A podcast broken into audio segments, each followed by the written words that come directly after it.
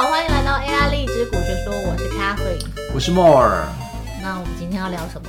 呃，今天本来我们要讲的题目不是讲一些专有名词给大家吗？对啊。就后来我在想说，你有好多专有名词，因为我常常讲到的，比如说恐慌指数啦，像是你三 F 文件啦，到年底可能会有出现有赚钱机会的 event 啊的一些活动啊，这些东西整理整理完以后呢，我第一个想要你的是 ETF。为什么？我觉得这个好像很简单，对不对？对啊。但是可能有人会不会连 ETF 都不知道是什么？所以我们今天要来介绍 ETF。你认为你周围每个人都知道什么是 ETF 吗？我觉得现在年轻人比较清楚哎，因为我的确有跟那种二十几岁的小朋友讲过话，他们都还好像知道 ETF，可能是前一阵子股票很热吧。你知道吗？我常常会有一些聚会聊天，然后可能办一些活动，然后去做一些分享的动作。那时候大家最多的一个问题是说，ETF 就是很多很多组合而成的一个组合的那种大杂烩、大拼盘，然后一次买，然后你就买一篮，我们叫一篮子的商品这样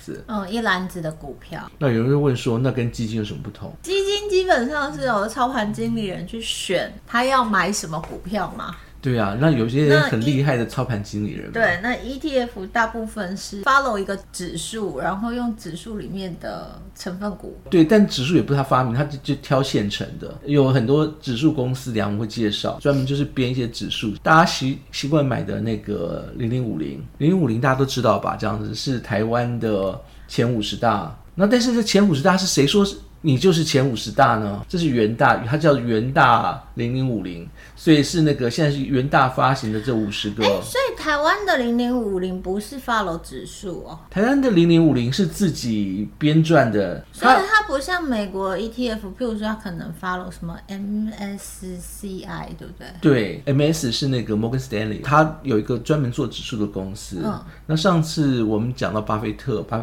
那个指标，嗯，我们不是用了那个 WeShare 赚。是市场资产的嘛？嗯，就是标普五百的公司，就是五百指数的公司，哦、就是这些都有它历史在啦。但是你如果今天真的要自己发明，比如说元大就是找了全台是五十大前大的公司，嗯、也可以，但是规则就不能改。意思就是说，它当初最早 ETF 它起来的原因是要避免人为操作。你知道有厉害的经理人吗？我知道，也我。就是厉害中，但是看走眼的经理人。就是根据，反正美国有很多的教授，他们会做那种长期的分析。那他们长期的分析的结论就是，所谓的操盘手或是基金经理人，他们的 performance 呢，基本上就是等于一般人。不是不是，或是我跟你讲，星星。我真这个我真的有研究，这我真的有研究这样子。真的，可是那个书里面的那个研究结果就是这样说啊，就是经理人选的基金跟。星星选的那些股票变成一个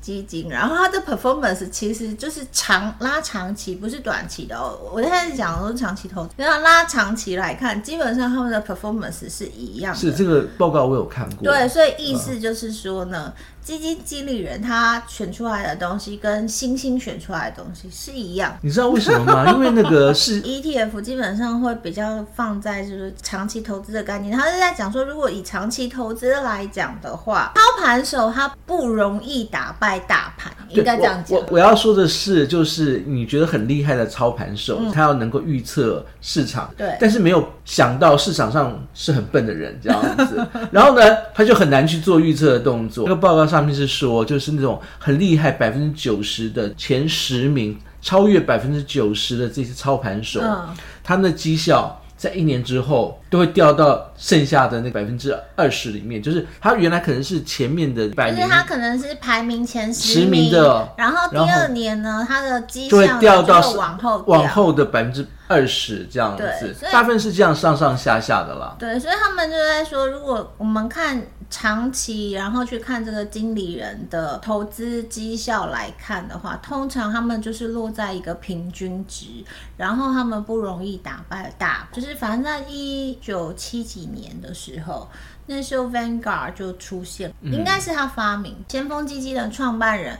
他那时候因为有一些就是这样子的研究报告，所以他就认为说，基本上只要是人为的去选股，他都不会真的可以超过大盘。那我们之前在讲巴菲特的时候就有提到，巴菲特为什么是股神，就是因为他长期的八十年投资都可以打败大盘，他都不太看股这样子。对，那所以他是比较特别的，他就是。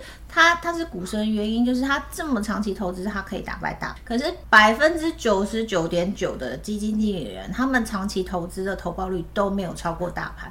最好的例子就是我们上次举的 Catherine Wood。啊，我先讲我自己，因为我自己有李专在代操，嗯，有三个公司嘛，跟个人我这样合作多久？超过十年了吧？十年，嗯嗯，可以算是半长期。这十年里面，他好像我如果没有记错，好像就一年打败大盘，其他通都 劣劣于。大盘，而且有的时候还会输输蛮多。对，嗯、所以那时候 Vanguard 的那个先锋基金的创办人，他就去想出这个方式，就是他是用参考指数，然后没有人为的选股策略，基本上他就是 follow 大盘去选股。他那时候为什么会开始这个 ETF？有另外一个原因，是因为他认为基金经理人的绩效既然这么不好，为什么我还要付他这么多？手续费，所以他如果今天是用 follow 指数的一个方式去选股，因为就不会有人为选股的需求，也就是没有基金经理人存在的必要性，这一支 ETF 它的手续费就可以变得比较低。举例说明，就我知道的台湾一些基金，基本上的手续费大概会落在两 percent 到三 percent。这个是少的，那多的话可能会落在五六 percent。讲一下，就是手续费的影响，其实会是假设我现在我买一只股票，投报率是十 percent，那意思就是说五 percent 就是交给基金经理人，所以我只赚五 percent。那如果我今天的投报率就只有五 percent，然后五 percent 还要给基金经理人，那我赚什么？买进或卖出的时候呢，除了那该收手续费，你临时要他去，他还有一些动作，其他有的没有。对，所以那时候 Vanguard 的那创办人，他就是认为基金的操作，其实第一个是长期绩效不一定真的可以打败大盘，第二个是投资人其实花了非常多的钱在养这些基金经理人，那这也是为什么。他会开始做 ETF 的主要原因。大概几年前我在分享的时候，有些人问说：“那我如果都差不多，我就买基金而已，还有人帮忙顾这样子。嗯、如果他他很信赖他，他顾得很好的话，嗯、那为什么不是基金比较好？你刚刚提到一个是价钱，而所有的那个 ETF 的价钱都在。”真实的基金经理人的三分之一以下，甚至更少，这样。嗯，这个是什么？我没有听懂。就是如果假设说同样一种类似的，比如说台湾的加权股，嗯，前五十大，类似这样讲，要找找基金经理人帮你去编撰、做控制、控管、买进卖出，哦、然后呢维持你的投报率。同样的东西，如果是 ETF 的话，它的手续费，你刚刚提到手续费，一定是比真人要便宜三分之一以下。哦，对，嗯，对，有些人会去买。呃，投资型保单，我个人非常不建议做这件事情。投资型保单的基本上的操作就是你把钱给保险公司，保险公司呢拿了这个钱呢去买基金。为什么不要做这件事情呢？因为手续费是两层，就是第一层你把钱给保险公司嘛，保险公司会抽一个手续费。然后呢，保险公司他不会自己去做投资，他一定是走请他们的投顾公司去做。他把这笔钱给投顾公司去做的时候，投顾公司又会抽一笔手续费。所以如果你是买投资型保单，然后里面是去挑选做基金的这件事情，其实你就立刻被剥两层。如果我今天手续费是两 percent，那保险公司拿两 percent，基金公司拿两 percent，那就是四 percent，就是反正你要买基金，那你就直接跟直接买基金，这样还少。一层，可是你这样讲的那个，其实市场上只要是自己在操作的，嗯，都比银行啊、保险啊，对对对，就是如果如果你一定要，就是你很想买基金的话，那你就直接买基金，不要买投资型保单，因为我觉得它的手续费，它隐藏的手续费真的很高，那个那个非常不划算，我有算过，还是有点不一样啦。投资型保单它还是属于类类保单这样，对不对？它类保单，可是他会跟你说，他不 guarantee 你的投报率哦，哦而且也不 guarantee 你的本金。他能多做的事情就是说，万一要是有一天就是哎，你忽然心脏病发，人走了这样子。对，那我然后呢？那如果你是自己在玩，然后呢，那没就是没有人帮你处理，在电脑前那个键 卖出那个键都还没按下去，它就一直没被没有被卖。但是呢，如果万一要是保单的话，他就来陪你了，就这样子。对，那如果你今天一定要买投资型保单，你的 purpose 是为了要就是资产传承，或者是反正就是要避税用，这个可以理解。你就这样想，他一定赚的比较少啊。对，就是你我可以这个可以理解，但是如果你是真的为了投资去买投资型保单这件事情，千万不要做，嗯。投资型保单是用来做其他的，就是有钱人在做的事，我们一般人就不要做这。另外一个要讲的是 ETF，我觉得很大的不一样是，它后面因为没有经理人，所以其实都是机器人。反正它就是设定好之后，机器人自己进去买，自己进去卖嘛。以前的 ETF 呢，其实没有你想象那么那么先进，写一个机器人做自动交易，并没有，有些有，有些没有这样子。嗯、但是他们就是很严格的，就是比如说今天呃进了多少钱，然后溢价了。亏损的部分，资产把它卖掉，拿来做 balance 来做平衡。这个动作呢，理论上你想的机器人是城市自动的啊、嗯、去做这样子，有有这样的 ETF。但是呢，一般那种很大的、很大额的，嗯，它根本就是还是透过银行去做承销。比如说像是我自己个人常常玩的，像是标普 SPY，嗯，或者是道琼 DIA、Q 是纳指，他们就是今天跌了以后呢，就发布个消息说他要卖多少。可能是由 JP Morgan 花旗帮忙去做销售的动作，这个手续里面，它其实这些银行又可以再赚赚一,一点。撇开这些不谈，我们可以把它视为就是一个 ETF，因为它很严格的执行，它不会说，哎，看起来就是明天马上要涨了，但是我这边。规定要卖很多，然后呢，我就留一下，不会。就是 ETF，因为它有设定好的嘛，比方说这个股票占它的那个整只 ETF 的权重是多少，它就是必须要持有这么多的。比例嘛，嗯，因为这也不是经理人设定的，这是这个 ETF 的指数设定的，所以它一定要严格的 follow 那个指数的 percentage，按照规格走。对，就是买跟卖，嗯，因为这样，所以我们才会说，如果你今天想要做所谓的长期投资的话，美国的大盘其实长期投资的投报率是好的啦。如果我们看这十年，可能平均投报率大概落在十 percent 上下吧，那你就可以考虑就是。单纯的只买大盘 ETF，对，我觉得而且也比较稳嘛，因为大盘是一堆，它的稳定性一直是它的优点。那、嗯、我这边讲到 ETF 另外一个特色，只要这个股市呢不会消失，理论上这个 ETF 就不会消失。应该是说，只要这个 ETF 钱没有亏光，它就不会消失。对，那因为它的选股，譬如说我们讲说它是选台湾前五十大，那可是台湾前五十大的公司会换。换公司，如果你是买个股的话，会不会要看那个指数编撰了。对，可是我意思是说，如果你今天他是买台湾前五十大公司。虽然台湾前五十大公司会变动，可是这个 ETF 它是 follow 前五十大，所以它的买卖就是这五十大。如果有人调出排行榜，他就把它卖掉，就这样子了。可是如果我今天是单纯压一只股票，那就会有风险。我觉得应该还是要说清楚一点，因为呢，那刚刚讲到，比如说零零五零是元大编的，这你刚刚这个。一个疑问说，我们自己可以编，自己编完以后呢，自己当做 ETF 来卖，答案是可以的，但是呢，公信力就差了。比如说像现在的标普五百的 SPY 啦，嗯，它是标普五百的指数公司，一个成立一个特别的公司去做编撰的。这些编撰，比如说像 MSCI，它编出的这些指数。是公开，大家都可以做参考的。但每年按照它的规则，比如说有些公司就不好了，掉下去了；有些公司好了，起来了，它的权重会在重编，把一些不好的公司剔掉。本身指数的公司它不是靠这个赚钱，但是因为它很公正，所以别人就拿它的指数来当做一个参考的依据。最近有听到一个新闻是那个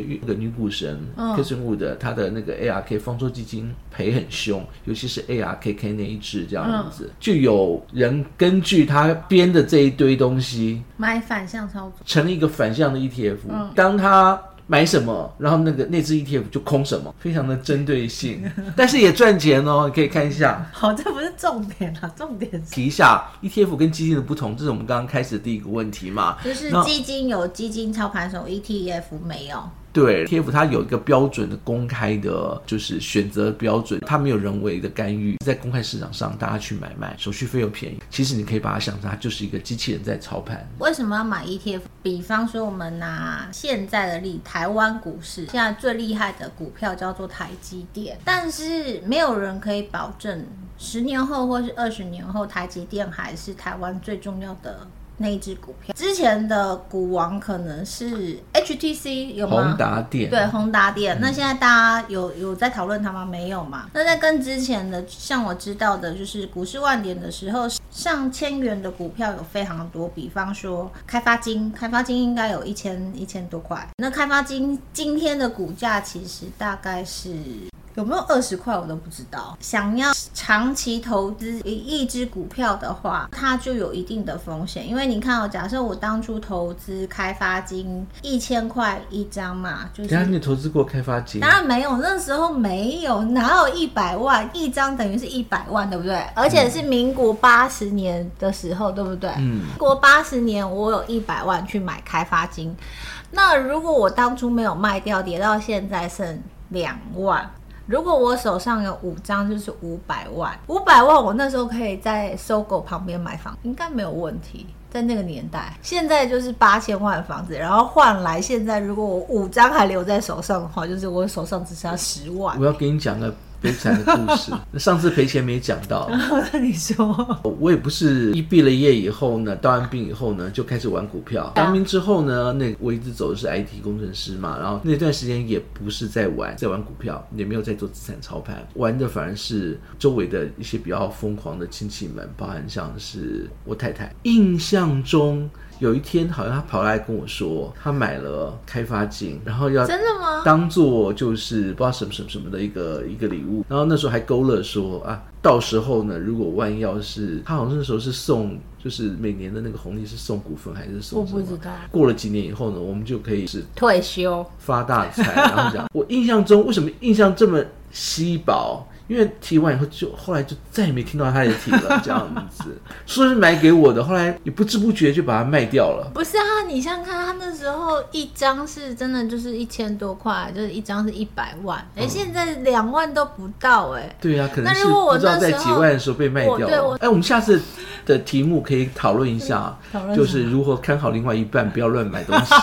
这个是台湾股市，那我讲美国股市也是一样，像我们现在大家很熟悉。的 FANG 嘛，F A N G 是不是？F N G，嗯，就是 Facebook、Amazon、Netflix、Netflix，然后 Google、Google，嗯，对，尖牙股，对，尖牙股。我们刚刚讲了这几只股票，然后包含譬如说 Tesla、Apple，十年前根本就不存在，或者是十年前他们的股价。非常非常的低，不要讲十年了，就是今年那塔，就是那个、oh, Facebook Facebook，它现在你大概已经出局了。对啊，那譬如说两千年的科技浪潮的时候，那时候最红的可能是雅虎、嗯。对，那雅虎现在有人在讨论它吗？也没有嘛。那再讲更之前的就是很久很久很久以前，可能有一只股票叫做柯达，大家认识他吗？可能很多人都连柯达听都没听过。有啊，以前照相的人就会听过啊。对，但是他的相片，他那个底。片都是用柯达，对，那但是现在柯达去哪里了？对，可是当初柯达也是在标普五百里面，不是柯达前一阵才刚红，你知道吗？对对，我知道，因为他红的原因是大家的印象中他是做底片的，忽然改去做药了。对，所以那个他如果没有转型，他永远就不会再出现。重点是他也没有在标普五百里面啊，可是他可能之前是全全美国前二十大。如果你要投资长期投资，然后单压一只股票，它就会有这样的风险。那 ETF。其实不会有，比方说你买台湾五十，那就是台湾前五十大公司嘛。Always 是前五十大，不会消失，除非没有台湾这前五十大，比较稳定这样子啦。谈到它的优点，方便便宜嘛，风险低嘛，人为干预少，但也有一些缺点嘛。因为说实在话哦，有个人跟你顾，跟按照规则走，人还是有人的好处。比如说万一遇到什么系统性或者是大风暴，或者有小道消息出现，比如说爱尔兰脱英等 之类的，一旦发生了，人的动作。它可以靠消息去，靠直接去避险，呃，ETF 就没有办法这样，它还是就是比较死板的操作。话说回来，选择 ETF 人，大概就是刚刚提到这些优点，它稳定，那个震荡低，你死板的操作也是乱操作来的多。这样对，因为如果你今天完全不会操作股票的话，我觉得买美股大盘的 ETF 其实还蛮好，反正就买着放着。那美股大盘每年的投报率，这样看起来其实大概就是十 percent 以上啦。那你什么事情都不做，钱放在那边就有十 percent 刚好放。但但是因为 more 是属于那个每天看盘操作的人，所以他一直觉得我这个不是很没有没有没有，我自己也不是天天都在动这样子，哎，一动不如一静这样 子。他觉得我很不靠谱，是这样子的啊。我那昨天还在跟那个我另外一个朋友在讨论，他们有在听我们的 podcast 的，还在问说你上次讲的那直觉性。当冲直觉是怎么来的？是之前寡杯呢，还是有去就是拜拜呢，还是去求什么东西？灵感一来，回答你的问题，直觉就是当天的 kimochi。没有这个感觉很像是那个呃一般的庙前面的那个鸡桶啊，鸡桶能够帮人的时候，一定他自己都不知道。可是我必须说，像我刚刚你刚刚讲的说，我哎直觉操作我的当冲这件事情，我觉得很多人买股票应该都是跟我一样。没有没有人这样买的，没有我就是标准散户。今天心情怎么样？就今天就去，就是今天想买就买，今天想卖就卖，然后所以才会赔钱呐、啊，就不会像你有固定投报率啊。哦，我跟你讲，我们的那个机器人很多量化策略，我们就增加一个量化策略是随机的。对，大家如果我要讲的是，大家就跟我一样，就是今天心情好就进去买，今天心情不好就进去卖的状况下，然后也不会去算点位，什么都不会，然后有有听也不一定真的有听懂，虽然我都有听啦，然后我也没有真的听懂，我就去买大盘，你你也不用。想太多，然后买了放着，然后它就会有固定投保。我还要提另外一件事情，那这是本来今天没有在你在大纲里面的。叫多杀多，多杀多，你知道最近多杀多杀得特别严重，因为市场上有百分之之前是六十五，大概现在到八十了，百分之八十都是机器人，也就是说都是属于 ETF 这一类型的。所以呢，当比如说一旦像股牌效应一样，嗯、一旦发现就是说要下需要卖出，那一家就跟着卖出，机器人自动在卖，它卖的结果变成其他的机器也会跟着卖，其他机器也卖，而且它又是一篮子货币，本来可能就随便这样讲哈，今天苹果砸盘。苹果砸盘以后，糟糕，这某几只 ETF 里面是苹果权重比较高的，嗯、就开始抛。抛的话是一篮子嘛，就全抛。他一抛完以后呢，旁边的几个 ETF 看到跟他有关系的，哎，也跟着抛，这叫多杀多。最近多杀多的情况非常非常严重啊，对。但是我要讲的是，如果我们看长期投资，我一直在讲的是 ETF 比较适合，真的比较适合做长期投资，就想要做十年或者是二十年，然后你去看美股的。走势，你去拉长期的线，你就会发现美股其实是一直往上的。那台股其实不太一样，台股比较像是震荡线。如果你拉长期，所以投资美股大盘，虽然现在它看起来跌很惨，也跌很凶。譬如说，像我朋友，他可能是两千年就经常买美股大盘，那他现在的投报率其实还是很好的。我还是很坚持，你赚了一定要把它花掉，即使是没有跌到，但是。没有跌到，但是你没有花，那 跟你赚不是没赚不是一样吗？等一下，你这个好说的，我就一定要讲。你现在的投资股票呢，就是为了要赚钱花钱，所以这个是很多人在投资，他是在累积他的资产啊。很多小资主他连那个一桶金都没有，他如果今天把钱放在银行，那银行的利率大概就是一 percent 嘛。那为什么不去放在一个有比较好的投报率，然后长期投资？所以我要讲的是，这个东西基本的概念是，譬如说它可能放定存，或是放存款，或是放基金。那我觉得 ETF 是一个可以放的原因，是因为如果你是要放在那边，然后让它每年有好一点的投报率的话，那这个是讲到这个我一定要讲。前几天我有跟其他的群友分享，美国现在两年期公债的年息好像快到十。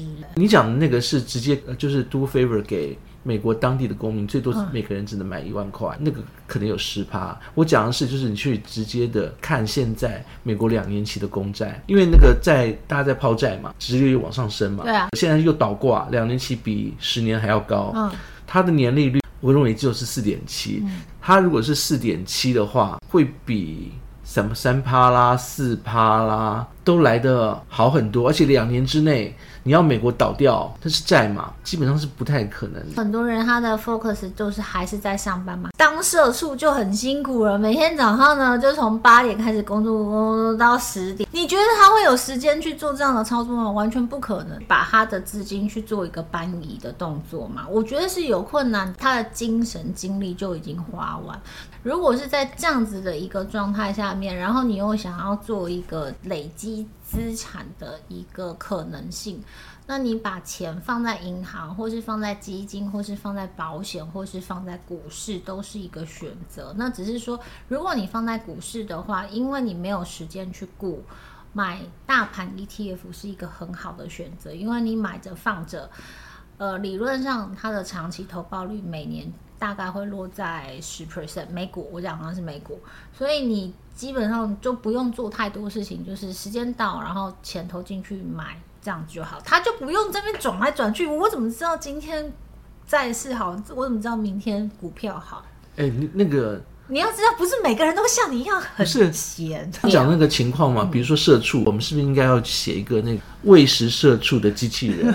就是你刚刚提到这些事情啊，其随时提醒你说，哎，你现在要不要试试看呢、啊？就可以做，但我要讲的是，他不一定有时间。就像我不是讲说我很久没有做台股当冲嘛，我之前会做的原因是因为早上呢八点五十到九点十分那个时间，我是坐在。就是交通车上面，坐在交通车上面很无聊嘛，所以我就可以做当冲的操盘。可是我现在其实每一天早上的时间不固定，我有可能九点就开始开会，开会我怎么可能做当冲？所以是不是你？所以我要讲的是，如果你今天要操盘股票，其实你要有钱跟有闲。比方说，我拿我自己当例子，我有时候早上是九点有会，那台台台股当冲就不用做了。那我有时候是晚上要跟。厂商康扣，有时候排的康扣就是九点多或是十点多，我一康扣完，我也不会有力气跟时间再就回去盯盘呐，只是会想睡觉而已，或是放空划手机或者看剧而已，我连看股票的心情都没有。你要明白一般社畜的辛苦，好不好？我跟我大概清楚为什么你当中会赚钱呢？为什么？因为就找到一个原因嘛。你现在当冲一定是坐在那个车上就开始随便当冲嘛，对不对？对，所以跟那个车一定有关系。也许是那个车走的方向，比如说西行有利于就是金这样子。然后呢，或者是说那辆车那个平时烧香有宝贝，也，那个司机贴了好几张 佛祖的那个符在上面。再不然就是可能那个司机他喜欢放那个。就是佛祖的音乐，才不是！你不要胡说。这一集的 ETF 先讲到这边哦，下一次还有哦。谢谢大家收听 AI 荔枝股学说，我们下次见，拜拜。拜拜。